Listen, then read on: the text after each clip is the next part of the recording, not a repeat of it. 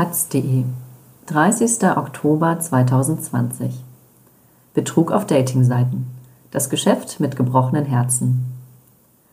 Viele Datingportale setzen falsche Profile ein, um KundInnen auf ihren Seiten zu halten.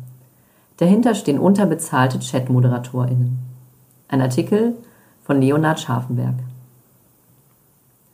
Das kreisförmige Ladesymbol in der Mitte des Bildschirms dreht sich wieder und wieder um sich selbst. Eminati Mokoena seufzt. Gerade sind wohl nicht so viele Männer online, sagt sie. Die 23-Jährige sitzt in der dämmerigen Küche ihrer Berliner Wohngemeinschaft, den Blick auf ihren kleinen Laptop gerichtet. Schließlich lädt doch noch eine neue Seite. Links erscheint das Foto eines bärtigen Mannes, darunter steht Robert, 45, liebt es, auf seiner Harley zu fahren, ist verheiratet und Kettenraucher. Rechts ist das Profil einer jungen Frau zu sehen, Lea. Auch unter Leas Foto befinden sich persönliche Informationen. Doch Lea ist keine reale Person. Sie ist nur eine Rolle, in die Mokoena schlüpft. Im Chatverlauf hat Robert gerade ausführlich von seinem Tag erzählt. Mokoena setzt an. Fünf Minuten hat sie Zeit, ihm zu antworten mindestens 70 Zeichen lang, möglichst liebevoll und persönlich.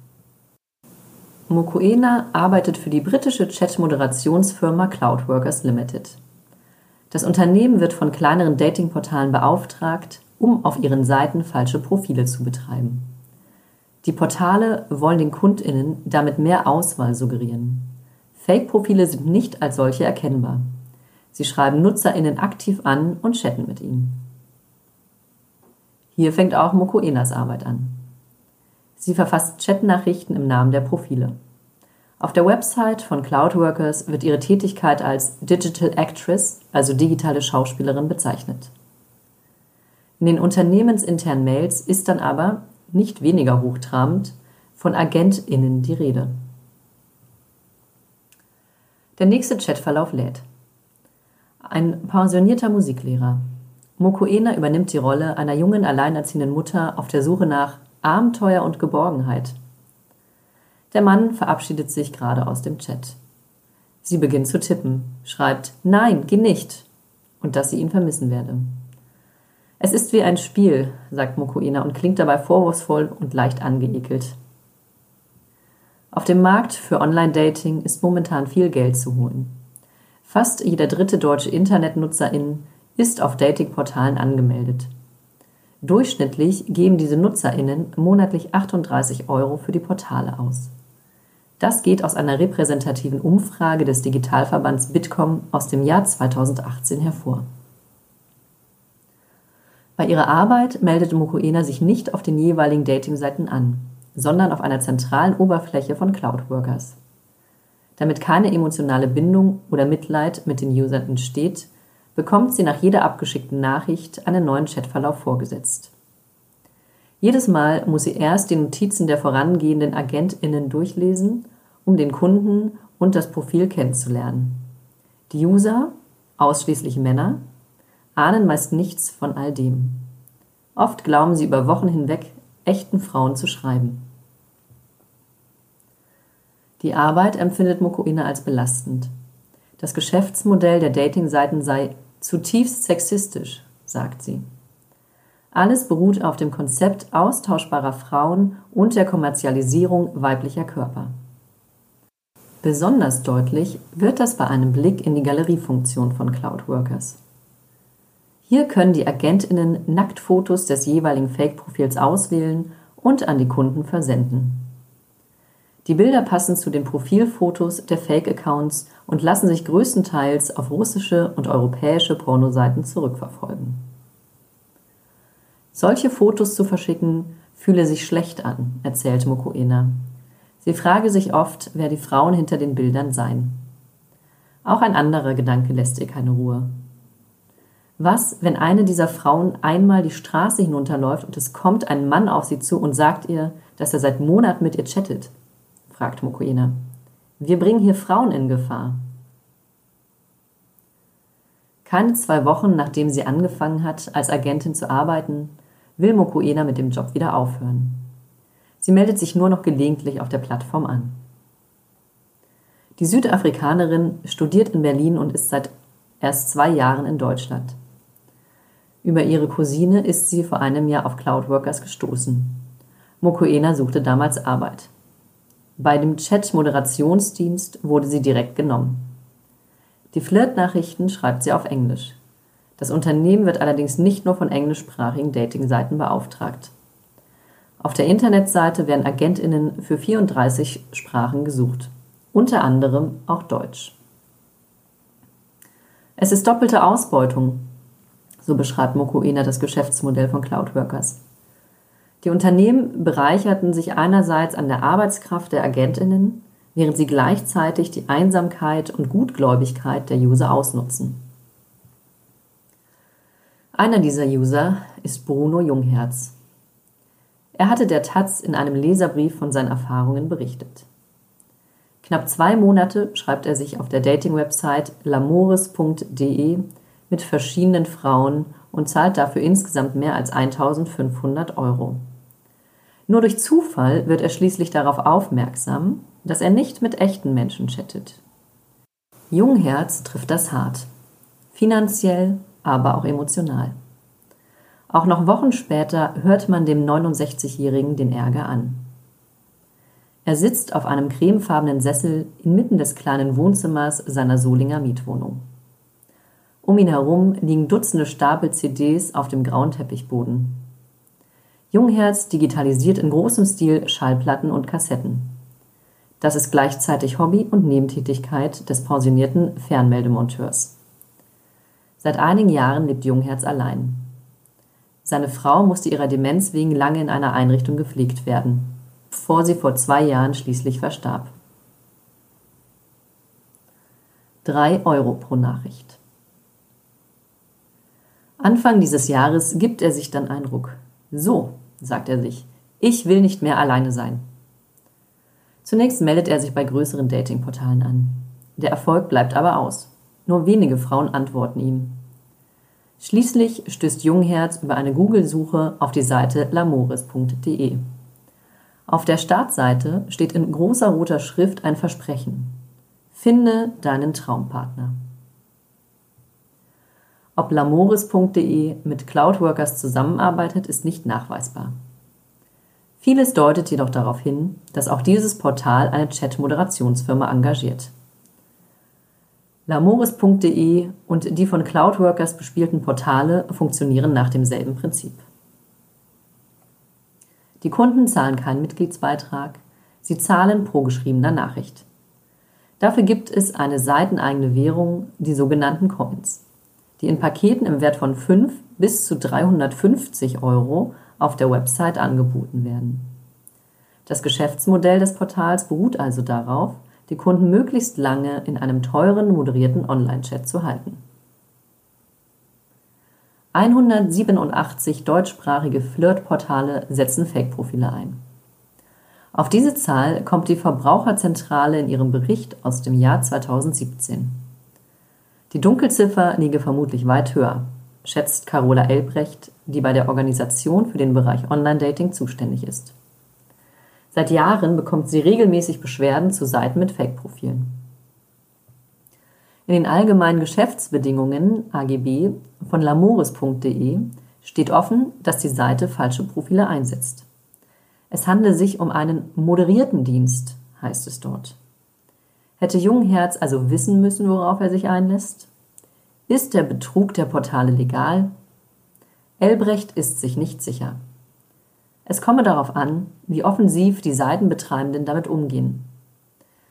Wenn die AGB Klauseln enthält, mit denen der Verbraucher nicht rechnen kann, darf sich der Anbieter nicht der Verantwortung entziehen, sagt sie. Mein erster Eindruck der Seite war hervorragend, erinnert sich Jungherz. Sofort hätten ihn Frauen angeschrieben viele sogar aus seiner Gegend. Die Profile der Frauen wirken auf Jungherz glaubhaft. Sie enthalten viele persönliche Informationen. Und Fotos, erzählt er. Schöne Fotos. Alles komplett, als wenn die wirklich real wären. Er schnaubt leise.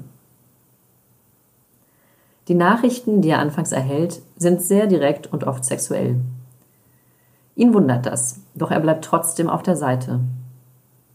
Ohne Erotik wären wir schließlich alle nicht, sagt Jungherz in seinem breiten rheinischen Akzent. Auch Mokoena hat mit der sexuellen Seite ihres Berufs wenig Probleme. Ich wollte eher ein bisschen meine Sexting-Fähigkeiten verbessern, erzählt sie und lacht kurz auf. Umso erstaunter ist sie dann, wie selten sich die Nachrichten um Sex drehen. Viel häufiger erzählen die Männer von ihren Problemen in Job und Ehe. Es sei oft mehr Therapie als Flirt, sagt Mokoena. Die Kunden würden manchmal enge Verbindungen zu den Fake-Profilen aufbauen. So richtige Beziehungen, erzählt sie. Auch Jungherz öffnet sich den Frauen gegenüber. Mit zwei Profilen chattet er besonders viel. Sehr intim und persönlich war das alles, erzählt er. Richtig lange Nachrichten, habe er geschrieben. Es dauert nicht lange bis zum ersten Ich hab dich lieb. Immer häufiger schreiben sich Jungherz und seine vermeintlichen Verehrerinnen in den folgenden Wochen solche liebevollen Nachrichten. Wieder und wieder fragt Jungherz die Damen, so nennt er seine Kontakte, ob sie sich ein Treffen mit ihm vorstellen könnten. Doch die weichen aus. Meist schreiben sie von beruflichen oder privaten Verpflichtungen. Auf den Vorschlag, die Konversation per E-Mail oder Telefon weiterzuführen, erzählen die Profile von schlechten Erfahrungen mit Männern und bitten um mehr Zeit. Im Schulungsmaterial für die Agentinnen von Cloudworkers werden genau diese Taktiken vermittelt. Das Material liegt der Taz vor. Für die Agentinnen gibt es hier viele generelle Tipps. So solle der Ton ihrer Nachrichten beispielsweise immer bewundernd oder aber verständnisvoll sein. Auch für den Fall, dass sich ein Kunde treffen will, gibt es verschiedene Hilfestellungen. In einem Dokument wird den AgentInnen sogar vorgeschlagen, Sexualstraftaten zu erfinden, um Misstrauen zu begründen und ein Treffen hinauszuzögern. Das entsprechende Skript wird in dem Dokument als großartige Ausrede betitelt.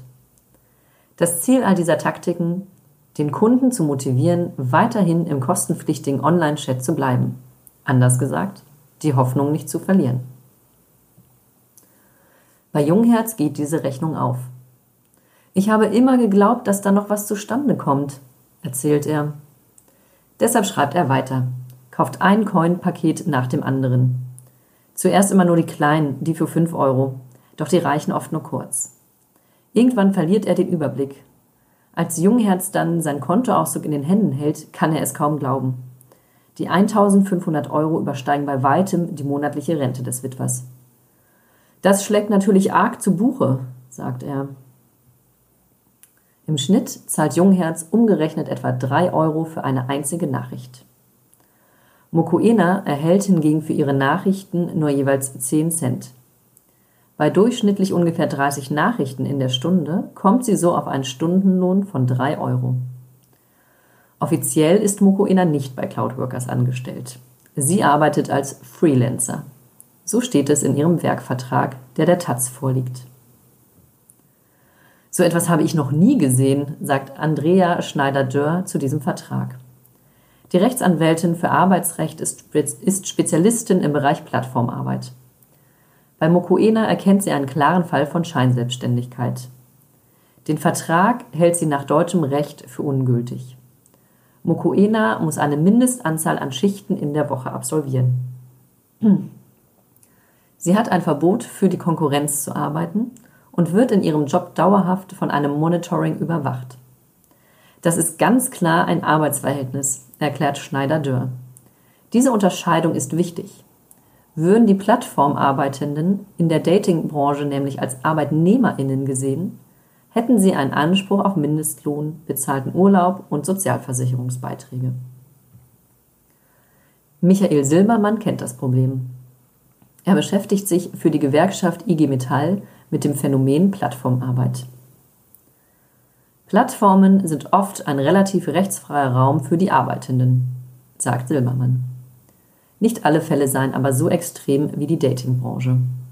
Auch für die Arbeitenden können Plattformarbeit manchmal sinnvoll sein, berichtet er. Zum Beispiel durch die örtliche und zeitliche Flexibilität.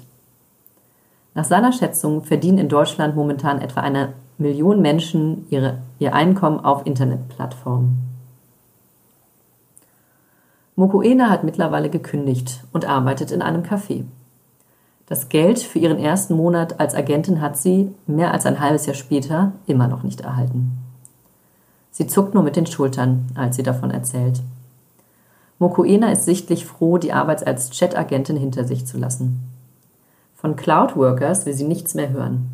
Das Unternehmen selbst reagiert auf wiederholte Anfragen der Taz nicht. Als Jungherz herausfindet, dass seine Kontakte nicht real sind, meldet er sich sofort von lamoris.de ab. Der Betrug macht ihn wütend. Bei so etwas werde ich zum Tier, sagt Jungherz. Er schreibt der Polizei, seiner Bank, dem Seitenbetreiber und der Verbraucherzentrale. Aber es hilft nichts. Das Geld wird er wahrscheinlich nicht mehr zurückbekommen. Das Impressum von lamoris.de weist als Betreiber eine Einzelperson mit Istanbuler Privatadresse aus. Die Zahlungsabwicklung von Jungherz Rechnung läuft jedoch über das Flensburger Medienunternehmen BK Media GmbH. Das ist kein Zufall. Hinter dem Datingportal steckt ein Firmengeflecht, das sich von Flensburg über London bis nach Istanbul erstreckt. Mehr als 34 Dating-Seiten lassen sich auf die kleine Gruppe in Norddeutschland zurückführen, die nach Taz-Information ausschließlich aus Männern besteht. Auf allen Seiten ist beispielsweise derselbe Datenschutzbeauftragte angegeben. Die Gruppe gründet immer wieder neue Unternehmen in neuen Konstellationen. Auf zahlreiche Anfragen der Taz per Mail und an die deutschen Adressen der Betreiberfirmen und Personen folgt keine Reaktion. Über Wochen bleiben alle Kontaktversuche unbeantwortet. Es sei nicht selten, dass größere Netzwerke hinter betrügerischen Datingseiten stehen, erzählt Carola Elbrecht von der Verbraucherzentrale. Oft betreibe eine Person mehr als zehn Seiten parallel. Sich mit einer Domain zu registrieren und Verbrauchern Geld aus der Tasche zu ziehen, sei nicht schwer, sagt sie. Meistens müssten die Unternehmen keine Konsequenzen fürchten. Denn selbst wenn KundInnen vor Gericht Recht bekommen, könne es schwierig sein, das Urteil durchzusetzen, besonders wenn die BetreiberInnen im Ausland sitzen.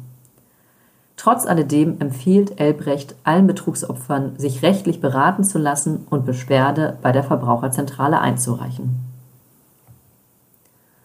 Jungherz hat den Kampf um sein Geld mittlerweile aufgegeben. Allein ist er aber nicht mehr. Einen Monat nachdem er sich von lamores.de abmeldet, findet der 69-Jährige eine neue Freundin. Allerdings nicht über eine Datingseite. Jungherz schaltet eine Zeitungsanzeige im Solinger Tagblatt.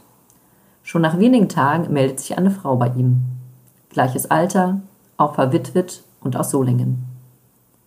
Ich wohne schon halb bei ihr, sagt Jungherz, und ein breites Grinsen zeigt sich unter seinem blond-grauen Schnauzer. Jetzt bin ich mal gespannt, ob das was wird.